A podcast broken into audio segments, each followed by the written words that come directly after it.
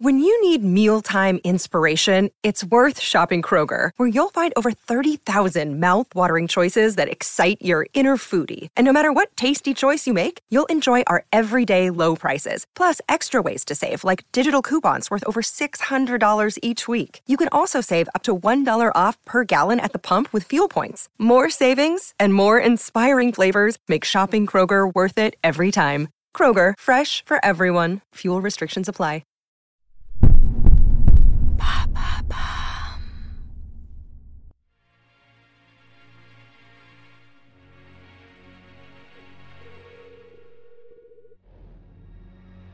Dans le Paris de la Belle Époque, un homme est persuadé d'avoir inventé le parachute et entend le démontrer en sautant de la tour Eiffel. Son nom, François Reichelt, né Franz Reichelt. Découvrez sa true story.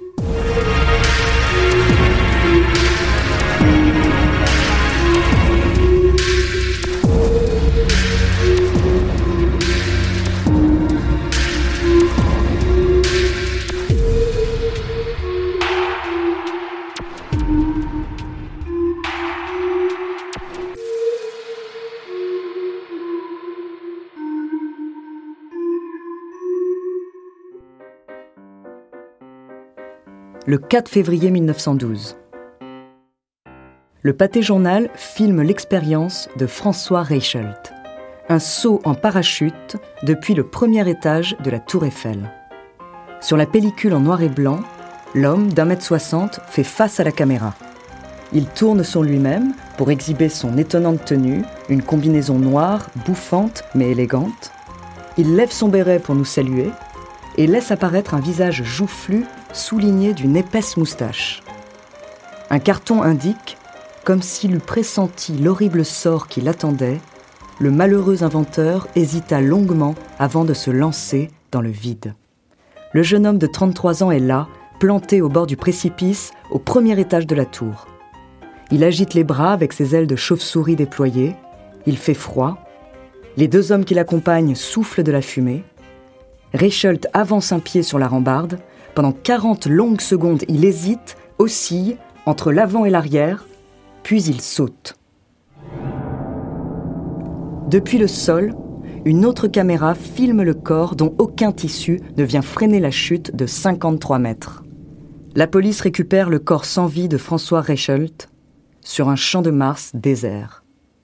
Quelques badauds mesurent l'impact sur le sol. Deux questions se posent aux internautes qui visionnent cette vidéo un siècle après le drame, les mêmes qui se posaient déjà en 1912.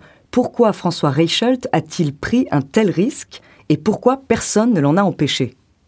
L'auteur et historien David Dariula apporte des éléments de réponse dans une enquête qu'il a menée sur l'inventeur et publiée dans le livre Un tailleur pour dames au temps des aéroplanes. François porte le nom de Franz quand il naît en 1879 en Autriche-Hongrie. Il arrive en France à l'âge de 19 ans, sans ses parents, et s'installe dans le deuxième arrondissement de Paris. Il travaille comme tailleur pour dames dans son appartement au 8 rue Gaillon, et son activité lui permet de bien gagner sa vie dans cette nouvelle ville qu'il a adoptée. Si bien qu'il n'imagine plus en partir. Reichelt obtient la nationalité française en 1911. Et à cette époque, le grand public, subjugué, découvre l'aviation. Mais il découvre aussi les drames de l'aviation et ses nombreux accidents. En 1910, on dénombre un mort tous les 15 jours. L'une de ces histoires tragiques a peut-être particulièrement ému Reichelt, celle d'Antonio Fernandez, lui aussi tailleur pour dames à Paris, lui aussi naturalisé français, qui a péri dans un accident d'avion.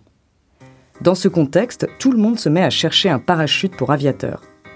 Depuis novembre 1911, le prix Lalance promet même une récompense de 10 000 francs à l'inventeur d'un parachute adapté aux aéroplanes. On sait déjà fabriquer des parachutes, l'enjeu étant maintenant qu'ils puissent se déployer automatiquement et affronter la vitesse du vent. Voilà d'où vient le rêve de Reichelt. Cela fait deux ans que François Reichelt dessine, coupe et coud des tissus pour mettre au point son costume un système de petites tringles et de courroies qui déploie un habit de soie doublé d'un parachute imperméable. Le tailleur fait ses premiers essais dans la cour de son immeuble avec des mannequins. Il essaie lui-même son parachute en sautant à 8 mètres de hauteur, C'est un échec, mais la paille amortit la chute. Un énième essai en novembre 1910 du premier étage de la Tour Eiffel avec un mannequin est peu concluant. Il faut dire que le tailleur n'a aucune connaissance scientifique. Pourtant, rien ne l'arrête. Et François Reichelt prévoit une nouvelle démonstration au début de l'année 1912. Il déclare au petit journal Je veux tenter l'expérience moi-même et sans chiquer, car je tiens à prouver la valeur de mon invention. Il est persuadé que les conditions sont réunies pour la réussite de son expérience et il sautera de suffisamment haut pour que la toile ait le temps de se déployer, et il sera aux commandes de son invention. Le 4 février, Reichelt entend démontrer l'efficacité de son invention au monde entier. Il a convié la presse en bas de la tour Eiffel à 7 heures, et un groupe d'une trentaine de curieux et de journalistes vient assister à l'essai sur le champ de Mars. Il fait très froid, moins 7 degrés, quelques policiers assurent le service d'ordre. Selon le Petit Parisien, Reichelt se voit d'abord interdire l'accès à la tour Eiffel par un gardien qui avait assisté au premier essai et craignait une catastrophe. Mais les supérieurs du gardien interviennent et l'inventeur peut accéder au premier étage de la tour. À ce stade, le public se demande si François Reichelt est inconscient. La réponse est non. Il a été averti par un ingénieur en aérostation, Gaston Hervieux, du risque encouru son ami Walter Meyer tente de le dissuader aussi, et il sait qu'il risque sa peau puisqu'il a rédigé son testament la veille. Est-il fou Désespéré? Non, c'est un homme sensé dans une bonne situation. François Reichelt est un immigré, un self-made man, prêt à tout pour réussir dans son nouveau pays. Et si son nouveau pays ne jure que par le progrès, c'est comme ça qu'il prouvera sa dévotion, en espérant secrètement que son nom rejoigne ceux des grands savants français gravés sur l'entablement du premier étage de la Tour Eiffel. 8h22. Franz Reichelt saute face à la scène et se tue. Le lendemain, dans les journaux, les unes titrent sur la tragique expérience. Mais tout le monde semble savoir que l'échec était inévitable pourquoi la préfecture a donné son feu vert? Comment la police, les journalistes, le public ont-ils pu le laisser sauter?